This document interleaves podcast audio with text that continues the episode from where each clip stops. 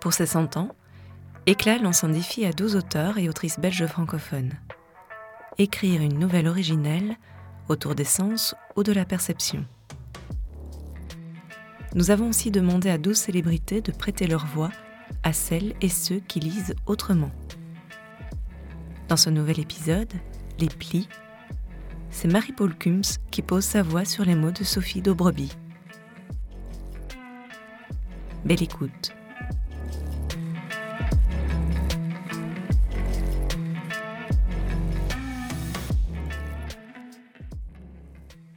Elle dit Viens t'asseoir, ma fille. Je suis debout, adossé à une machine que secoue ses rotations. Je suffoque dans sa laverie depuis une heure et demie. Je lis, patiente, en attendant que les machines tournent. C'est gentil, je suis bien debout. Elle abdique d'une main, et je reprends ma lecture au rythme des secousses. Le chat a pissé sur la couette. J'allais me coucher et le chat a pissé sur la couette. J'ai pas pris le temps de me demander ce que ça pouvait vouloir dire. J'ai ôté le drap et sa tache tiède. Je l'ai roulé en boule, l'humidité au centre. J'ai plié la couette pareil et enfui le tout dans deux sacs de course réutilisables.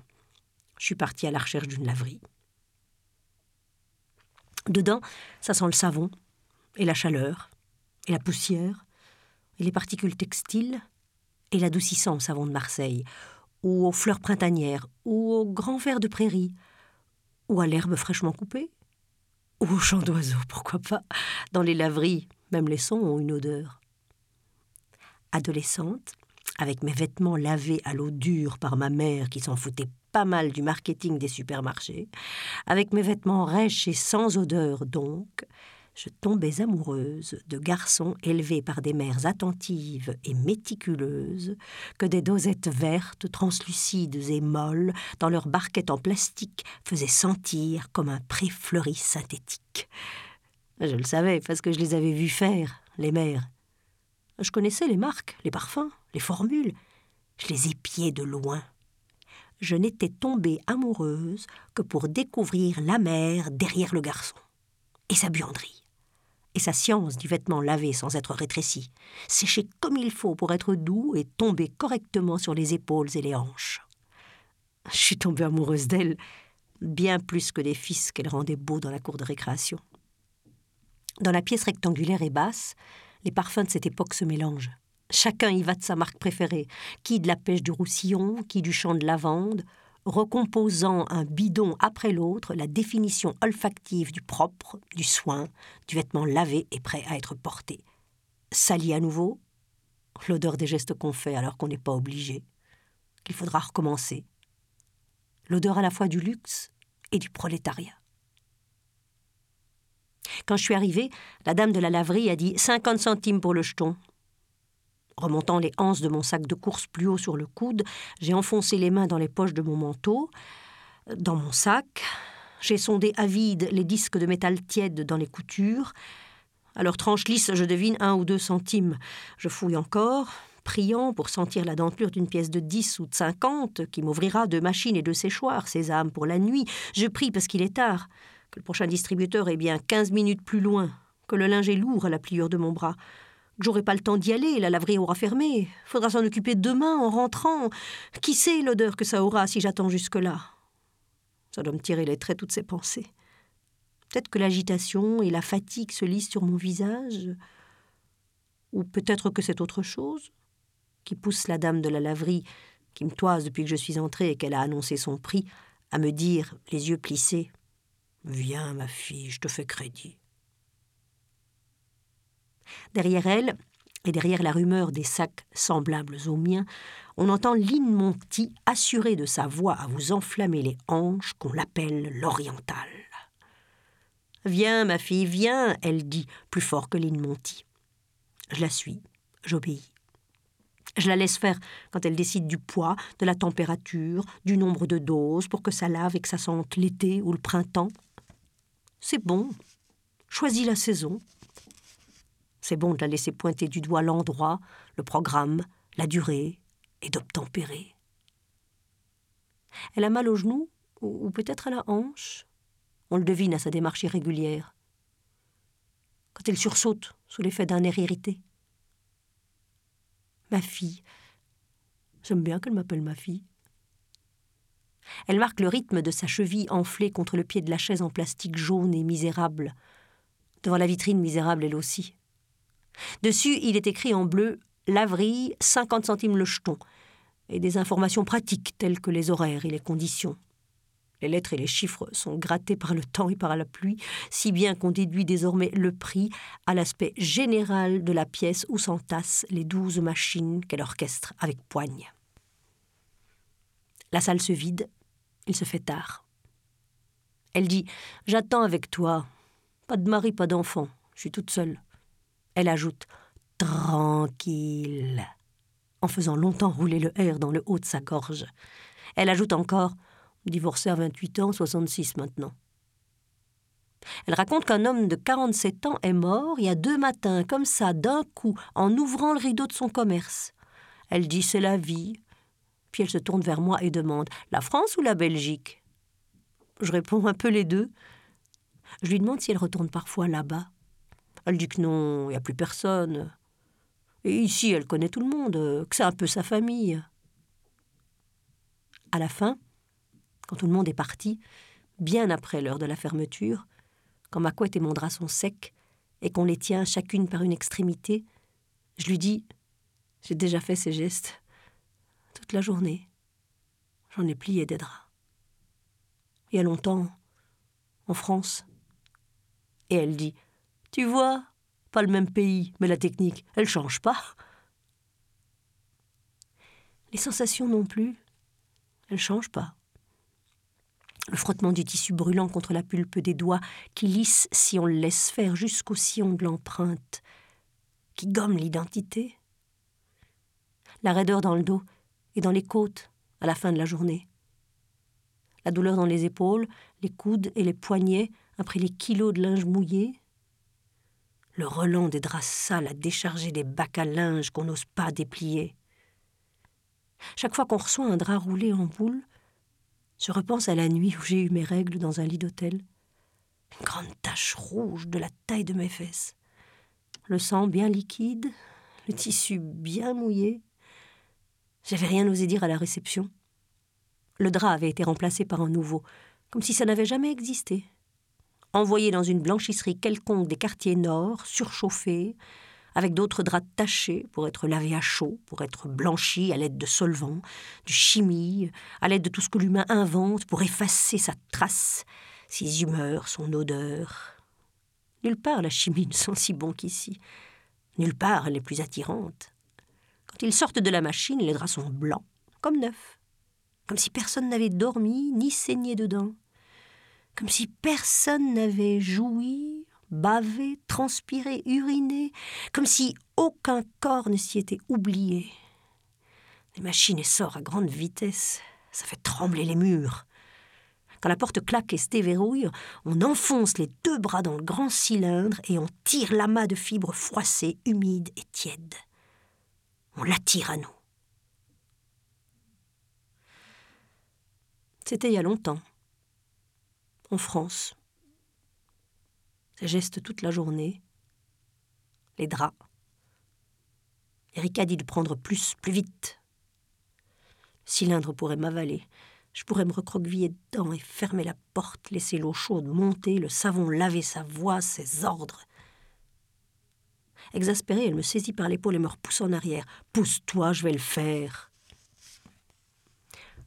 Quand Erika prononce le mot José, elle le prononce avec un son aigu à la fin.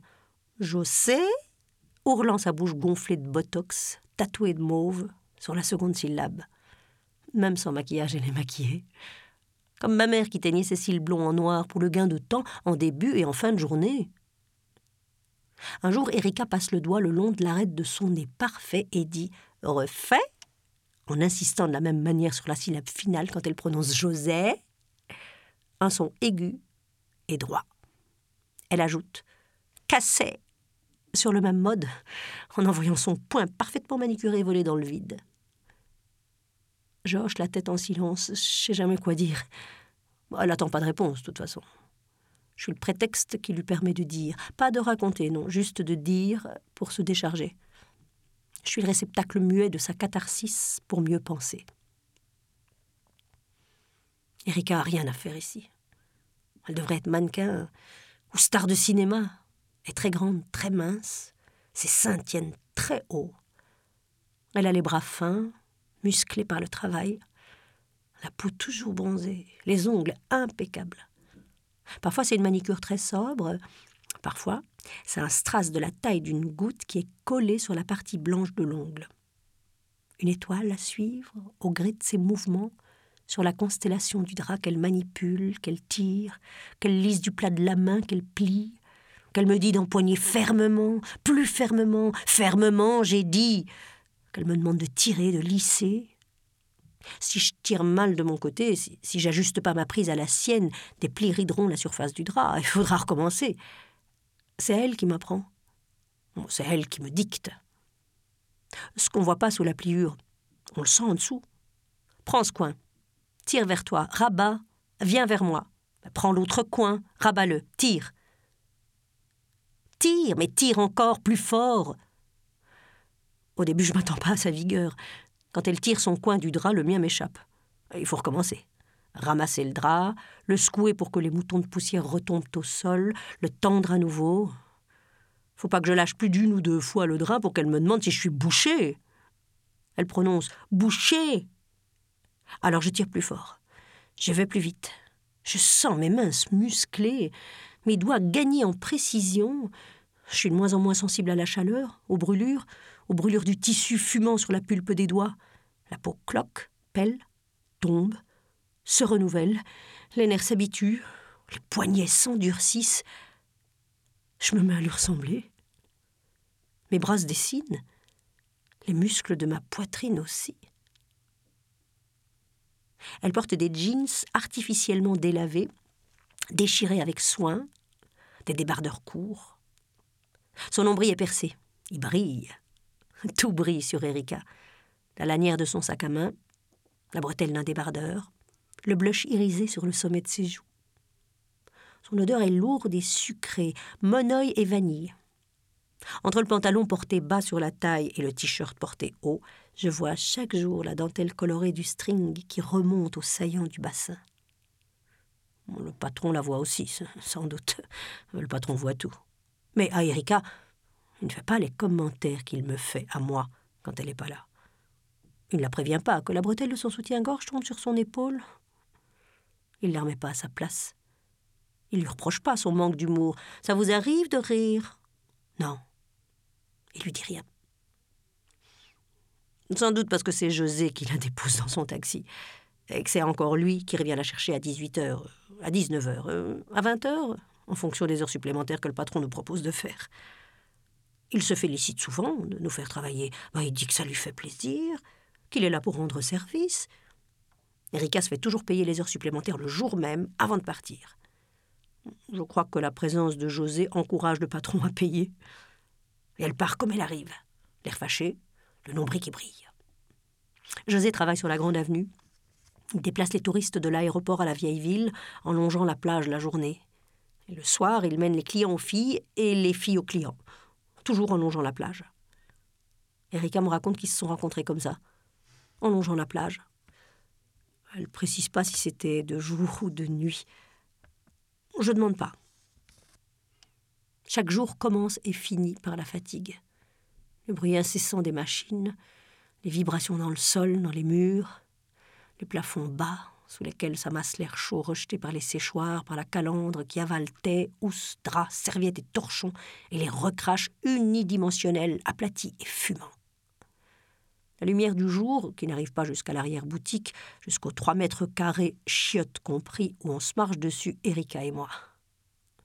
Le néon froid, son cliquetis irrégulier, le chèque à la fin du mois, et l'enveloppe de billets pour les heures supplémentaires que j'ai jamais l'énergie de compter tenir. Tenir jusqu'au bout du contrat. Payer la formation qui commence à l'automne. Et le loyer cet été. Tenir. Parfois, la fille du patron vient travailler à la blanchisserie. La fille du patron, prenant méthodiquement sa place à l'extrémité de la calandre, prononce des phrases sentencieuses telles que Je préfère ne pas manger que manger seul. La fille du patron sort souvent de son sac des petites bouteilles de boissons protéinées qu'elle appelle ses substituts. La fille du patron dit aussi Mon père se fait rouler par ses employés. Elle le traîne au prud'homme en espérant toucher des sous.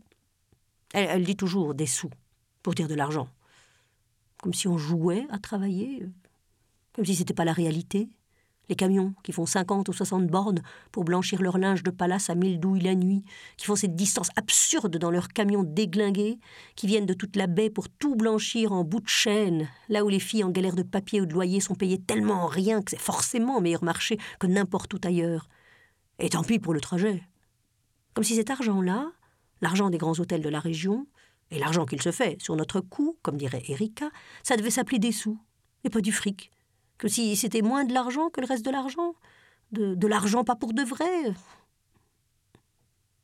La fille du patron dit papa pour parler de son père. Elle dit aussi que chez elle, elle ne plie jamais aussi bien les draps qu'ici. C'est un geste qui appartient à la blanchisserie, pas à la famille. La fille du patron a bientôt cinquante ans, mais encore une voix d'enfant, vaguement agaçante, qui prononce tous les mots, chaque négation entièrement, chaque conjonction de coordination. Ah non, elle avale rien. Quand elle est là, c'est elle qui fait l'accueil, qui crie Erika, où se trouve la parure de Madame Machin? En prononçant chaque syllabe. Euh, moi, je sais rien, ni quel nom, ni quel drap. Je les tire, je les tiens, je les aplatis sur la calandre et je les récupère à la sortie, en tirant encore. La fille du patron connaît ma mère. C'est elle qui m'a parlé de la blanchisserie, qui m'a dit un jour Papa pourrait te faire travailler? Parfois, sur le temps de midi, la fille du patron m'offre un café, que j'accepte parce qu'elle est la fille du patron et l'amie de ma mère, même si j'ai pas vraiment envie de l'écouter. Je crois qu'elle essaye d'être sympathique. Quand je la suis, je sens le regard d'Erika me brûler les vertèbres. Les cafés que la fille du patron me paie N'aide pas Erika à m'aimer. S'il se passe quoi que ce soit, je suis pas loin. Il dit ça avant que je parte, le type qui sert. Après avoir demandé si je bossais là et si je connaissais celle qui bossait là avant moi. Il est 7h08 dans le café à côté. Je m'y arrête quand j'ai le temps, quand la fille du patron n'y est pas, avant de commencer la journée. Je prends un expresso dans une petite tasse blanche qui n'a l'air de rien, la, tasse standard qu'on trouve dans tous les bars tabac du quartier. Derrière le rideau de fer, la lumière filtre dans la nuit en rayures froides. Le trafic n'a pas encore saturé l'avenue? On entend les oiseaux pépiller dans l'ombre. Derrière le rideau de fer, la lumière filtre dans la nuit en rayures froides. Le trafic n'a pas encore saturé l'avenue. On entend les oiseaux pépiller dans l'aube. Je dans vingt minutes pour l'ouverture. Pour lancer les premières machines, euh, faire acte de présence. Le, patron, c'est la pointeuse. Il est là dès six heures. Il dit Ça vous rappelle à qui l'avenir appartient? Oh, Il se croit drôle. Il vérifie les arrivées. Celle d'Erika, la mienne, celle des filles qui passent ici, on ne sait pas pourquoi, un jour par-ci, un jour par-là. Les filles qui viennent bosser une demi-journée, euh, parfois deux, et qu'on ne revoit plus après. Il dit Les filles que j'aide, dans vingt minutes donc, j'entrerai par l'arrière. Oui, la porte de devant et la lumière naturelle, c'est pour les clients. Les filles entrent par l'arrière. Là où même à 7h30, on sue et on soupire. Quand je fais mine de le payer, le type qui me sert dit Garde tes pièces, va, aujourd'hui c'est pour moi. Je réponds rien, je fais un signe de la tête pour dire au revoir.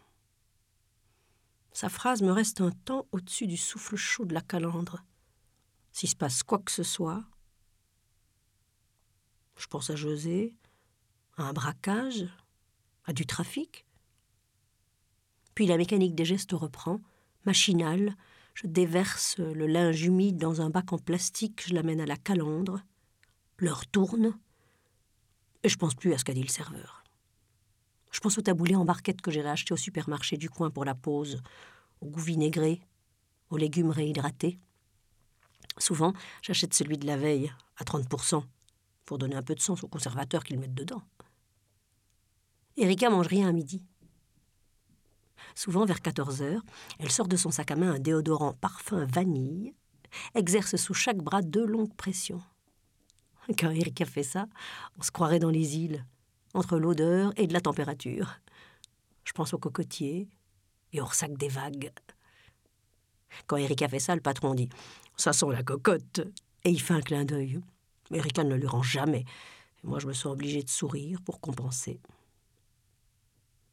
Erika n'est pas là, elle n'est pas venue ce matin. Le patron répète ça à José, qui répète plusieurs fois les mêmes questions. Elle est où? Elle a dit quoi? Et le patron répète Erika n'est pas là, elle n'est pas venue ce matin. José repart. Et à son regard éperdu, je sens que le patron aimerait s'épancher. Alors, je sors. Je pense au nez d'Erika, déjà cassé, déjà refait. Quand je compose son numéro, la ligne ne sonne pas. Je pense aux histoires qu'elle déroule, qu'elle repasse, qu'elle déplie, entrecoupée d'ordre à mon endroit. Tire sur le coin. Mais non, pas comme ça. Mais tire, j'ai dit. Mais tire, putain Elle remplace le U par un OU. Ça dit l'insulte. Elle doit compenser par le ton, par l'agressivité, je suis surprise qu'elle me manque. Surprise d'être inquiète. Erika ne répond pas quand je dis bonjour, ni merci, ni s'il te plaît. Tire, putain C'est tout ce qu'elle dit. C'est pas la première fois qu'elle disparaît. Ça contrarie le patron. Il n'aime pas quand on ne prévient pas de ce qu'on fait. Lui qui rend service dès qu'il peut, qui est arrangeant, qui donne des heures sup. Ces étrangères qui se croient au permis. En l'absence d'Erika, c'est lui qui se met face à moi. C'est lui qui saisit les draps par un coin et me lance l'autre d'un geste savant, assuré, d'un geste sans âge, qu'il a toujours fait. Il dit Tirez Ramenez Ses mains effleurent les miennes quand je rabats le drap. Le contact est désagréable, mou et moite. Une saucisse crue chez le boucher, vaguement tiède et ramollie.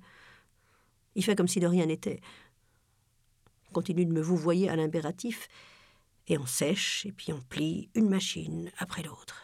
Je compte pas le nombre de machines qu'on vide comme ça. Il fait trop chaud. Je compte que les heures qui me séparent de la fin. Je recompte les semaines avant la formation, le décompte pour les frais d'inscription et le loyer de la chambre. Je loue la chambre à un couple de vieux. L'annonce spécifiait location pour femmes. Le prix défiait toute concurrence. Dedans un lit simple et une vieille armoire en bois. Un crucifix au mur. Le mobilier est vieux, la maison est vieille, dans son jus, comme on dit. Les portes grincent, et c'est l'unique bruit, avec la rumeur du réfrigérateur dans la cuisine qu'on se partage avec les autres, et la syllabe régulière de l'horloge dans le couloir de l'entrée. Cinq mois que je suis là. La semaine prochaine, ce sera fini. C'est ce que je me dis sous la douche, derrière le rideau de plastique, alors que l'eau me lave, qu'elle fait césure entre cette journée et la prochaine. Quand je ferme les yeux, à cause du shampoing, mon cerveau produit de très courtes images entre le rêve et la pensée parasite. Erika saisit le patron par la base du crâne et le fracasse contre la calandre. Il crie pas, il dit rien. Enfin le patron se tait. La bouche ouverte, les bras ballants, seul le filet de sang qui coule d'entre ses lèvres sur les résistances rompt le silence d'un crépitement suivi d'un peu de fumée. Ça sent la saucisse sur le grill. Je rêve qu'on se tire, elle et moi, avec la caisse. Qu'on part s'envoyer du champagne dans des hôtels qui nous filent leur linge sale, qu'elle me ramène chez elle, que je découvre où elle vit. Quand j'essaie d'imaginer l'endroit, rien ne vient. Là, la pensée s'arrête. Parfois, elle emmène son linge à la blanchisserie et elle le lave sur place. C'est tout ce que je sais de chez elle. Il n'y a pas de machine à laver. À six heures, il fait déjà clair. Quatre jours qu'Erika est partie. Quatre autres jours, et j'aurai fini. Je trinquerai peut-être avec elle si elle finit par revenir. J'aurais tenu cinq mois. Presque une demi-année. Quand j'arrive, le patron dit 21 heures ce soir, ok? Je dis euh, oui, d'accord.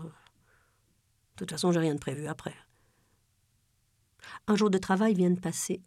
En reste trois. Le patron vide une machine, en lance une autre. Mes bras continuent le balai des gestes automatiques, connus, intégrés, répétés, irréfléchis. Saisir, longer les coutures intérieures, empoigner, retourner, secouer pour déloger les plis, refaire la pièce à sa forme initiale, tout réaligner à la trame. Le tissu tourne, avec le temps, avec l'usage. Il faut le redresser. Qui le sait? Nous, on sait. On redresse du matin jusqu'au soir. La pile est bien droite, bien nette, régulière et blanche, semblable à un tas de cartes qu'il ne reste qu'à battre. Machine suivante. La lumière décline, le rideau est baissé. On tire, on plie, dans le cliquetis du néon et le vrombissement des machines. On parle peu. À 20h57, il dit On en refait une dernière. Et on en refait une dernière. Je me dis de toute façon, j'ai rien prévu après. 21h12. On a dépassé l'heure. Je ramasse mon téléphone et je tends la main, comme tous les soirs depuis cinq mois, pour dire bonsoir. Il la saisit, la serre, tarde à la lâcher. Le contact de nos peaux me remet l'image de la chipolata en tête et j'ai un haut le cœur. Pour le dernier soir, peut-être qu'on pourrait s'embrasser. L'accent bourguignon fait faire une embardée au dernier mot. Euh, J'y avais pas pensé. À faire la bise au patron. Et j'avais pas pensé non plus, j'ignore pourquoi, que de l'autre bras il m'en serrerait la taille. À cette distance de sa bouche, l'animal mort revient, dont la chair hachée remplit les merguez du boucher. La mollesse de sa poitrine, de son ventre courbe et régulier, est la même. La viande crue recouvre les murs autour de nous. Son odeur remplace les parfums synthétiques du linge encore chaud. Reste la touffeur de l'air, le bourdonnement des machines et la force de son haleine, mélange de muqueuses âgées et de restes de déjeuner. Mélange de dents pourries, de barbe insuffisamment savonnée et de sueur. Il approche la bouche de mon visage, il dit Je vais vous embrasser. Il ajoute J'en ai tellement envie. Je sens mon estomac se contracter. Je me tiens le ventre. Je redoute de lui tapisser les pieds avec mon taboulet. Mais autre chose se produit. Alors que je reprends mon souffle, un rire profond, sonore, vertigineux, un rire qui ne m'appartient pas, remonte le long de ma gorge. Je tremble et, et je ris. C'est tout ce que ma bouche peut faire.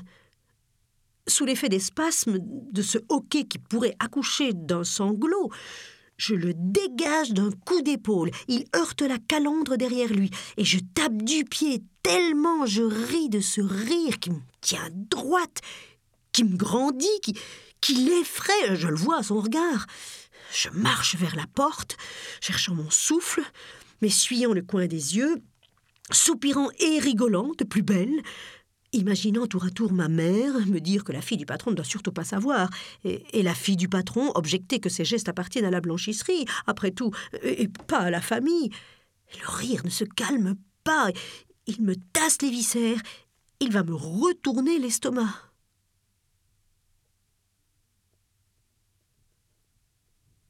J'y suis jamais retournée. À trois jours près, j'ai pas honoré le contrat.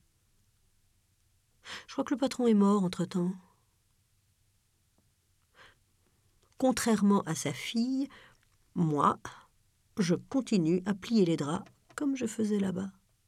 N'importe quel drap, dans n'importe quelle pièce, de n'importe quel endroit. Ouais, ça m'est resté peut-être à cause des trois jours que je leur dois toujours. Je plie les draps, les serviettes, les torchons. Je plie n'importe quoi. Quand je reviens de chez le boucher, je replie le papier gras exactement dans les plis, en respectant les gestes que j'ai vu faire juste avant, après avoir prélevé une saucisse du paquet. Et quand tout est plié, je trie. par taille, par fonction, par couleur. J'ajuste les piles. Rien ne dépasse. Je sais pas pourquoi je continue de plier. C'est peut-être la voix d'Erika qui résonne encore certains soirs.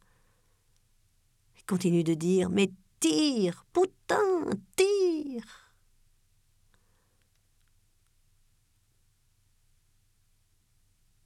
La salle est complètement vide, désormais.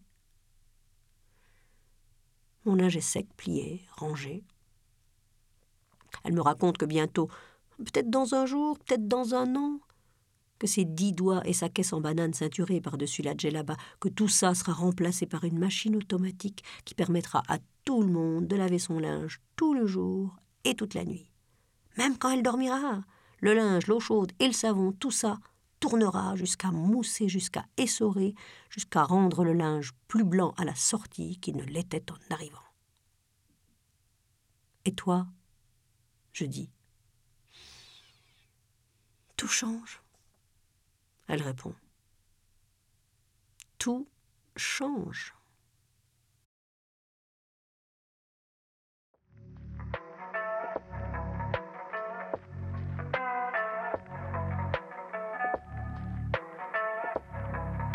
C'est avec cette nouvelle que nous clôturons cette saison des donneurs de voix, réalisée dans le cadre des Cent ans d'éclat. Merci à l'ensemble des personnes qui ont permis à ce projet de se concrétiser, à commencer par toutes les plumes et toutes les voix, sans qui cette initiative n'aurait jamais pu voir le jour. Vous pouvez retrouver l'ensemble de ces nouvelles sur le site donneurdevoix.be et sur l'ensemble des plateformes d'écoute. À bientôt.